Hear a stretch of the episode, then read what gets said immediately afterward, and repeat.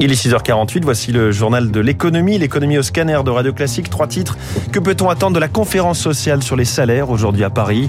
Pourquoi le président d'Atos démissionne après trois ans de crise dans son groupe? Et puis comment on transforme en deux semaines un franc prix en un intermarché? Reportage à suivre.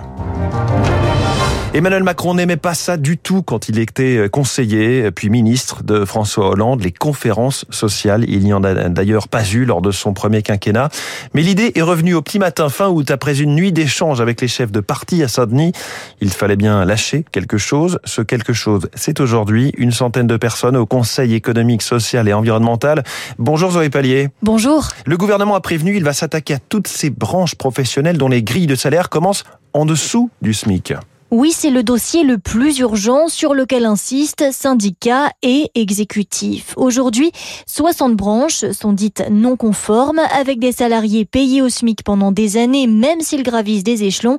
Stéphane Gallinet, délégué CFDT de la branche caoutchouc. C'est quoi l'intérêt d'apprendre des tâches complémentaires si de toute façon vous êtes tous payés au SMIC? Le fait d'avoir l'aplatissement de cette grille de salaire où il y a quand même des résultats, c'est qu'ils ont du mal à embaucher maintenant. Il sera aussi question aujourd'hui d'égalité salariale entre les femmes et les hommes et de travail à temps partiel. Sur ces sujets, on est prêt à aller plus loin, promet Patrick Martin, le président du MEDEF. Oui, sur les écarts de salaire euh, femmes-hommes, Elisabeth Borne a annoncé hier une concertation pour réviser l'index de l'égalité qui attribue des scores sur ce sujet à toutes les entreprises. Zoé, plus globalement sur les salaires, les partenaires sociaux ont des avis très tranchés et opposés. Pour les syndicats, il faut contraindre les entreprises en menaçant de supprimer une partie de leurs aides, explique Dominique Corona, secrétaire général adjoint à l'UNSA. Est-ce que nous pouvons tolérer aujourd'hui encore que 75 milliards d'euros d'exonération de cotisations sociales soient donnés sans condition aux employeurs? Sur ce point, le gouvernement se montre frileux, même s'il assure que rien n'est exclu. Elisabeth Borne plaide plutôt pour la création d'un haut conseil des rémunérations. Avec quels membres et pour quelle mission? Cela doit être précisé lors des débats cet après-midi. Zoé Pallier, spécialiste des sujets sociaux de la rédaction de Radio Classique. Chez Atos, la crise de gouvernance continue. On s'était presque habitué à faire la chronique des changements de tête à la direction générale, pratiquement tous les ans, depuis le départ de Thierry Breton. Voilà qu'hier soir, Éric Mauban, le journal Le Monde, annonce cette fois la démission du président du groupe, Bertrand Meunier. Effectivement, difficile hein, pour Bertrand Meunier de résister à tous les vents contraires qui se présentaient à lui. Ils étaient nombreux depuis la fin juillet. Le conseil d'administration a, en plein été, décidé de scinder le groupe Atos en deux. La partie infogérance devait être cédée à l'homme d'affaires tchèque Daniel Kretinsky, le même homme d'affaires prenant également 7,5% du capital de la seconde moitié d'Atos, regroupant les métiers les plus sensibles et les plus rentables, à savoir le digital, le cloud, le big data et la cybersécurité. Ce projet a déclenché une levée de boucliers. Quelques dizaines de parlementaires y ont vu une menace pour la souveraineté nucléaire française.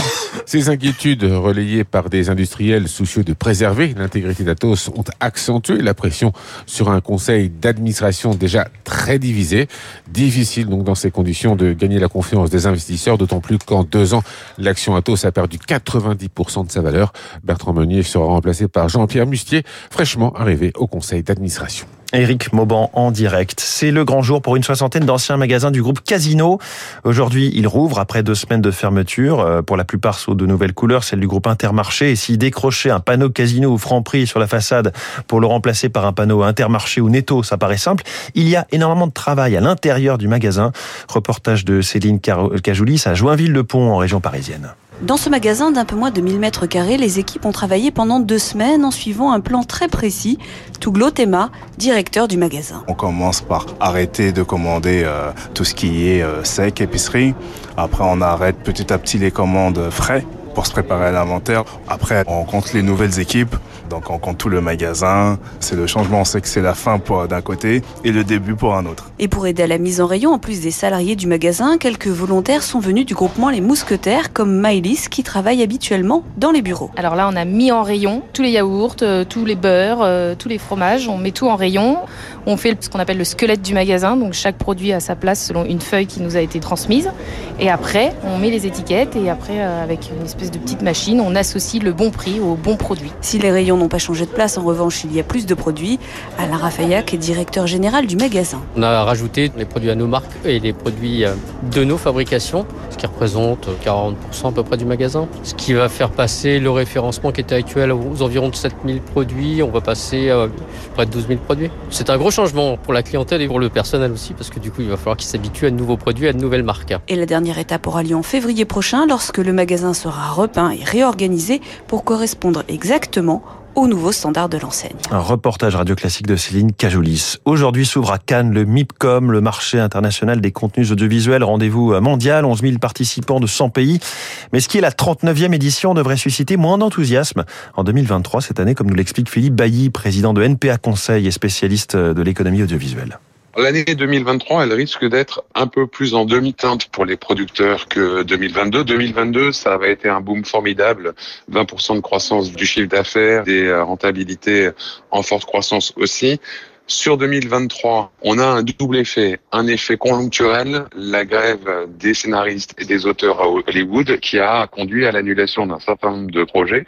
Et puis, de manière un peu plus structurelle, on a des donneurs d'ordre, en particulier les grands studios américains, qui sont aujourd'hui obligés d'être très attentifs à leurs dépenses, de réduire leurs dépenses pour amener vers la rentabilité leur plateforme de streaming. Et ça, évidemment, ça se répercute sur les producteurs. Autre sujet audiovisuel, la diffusion des matchs de foot de Ligue 1 pour la saison 2020, pour les saisons 2024-2029. Ça va jouer dans les heures qui viennent. La LFP, la Ligue de football professionnel, va recevoir les offres des candidats intéressés ce lundi. Cinq lots sont mis aux enchères. La LFP espère récolter au moins 825 millions d'euros par an jusqu'en 2029. Alors, quelles sont les forces en présence?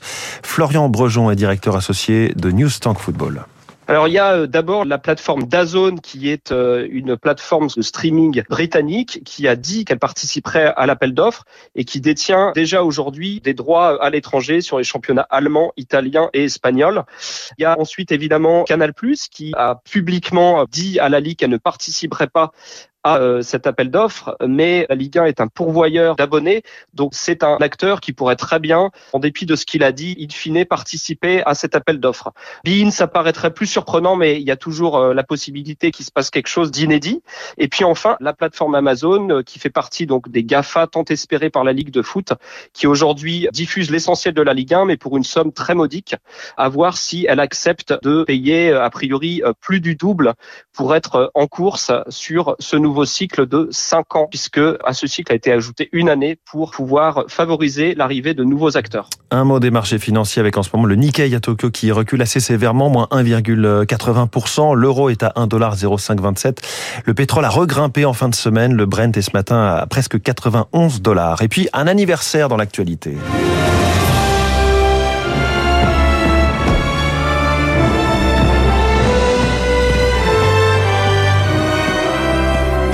Vous avez reconnu le générique qui ouvre des centaines de films et dessins animés. La Walt Disney Company fête ses 100 ans aujourd'hui. La maison de Mickey, Bambi, Winnie l'ourson. Un sacré anniversaire, on y reviendra évidemment dans quelques instants. Et puis surtout, on va revenir sur notre héros de la matinale, c'est David Abiker qui arrive.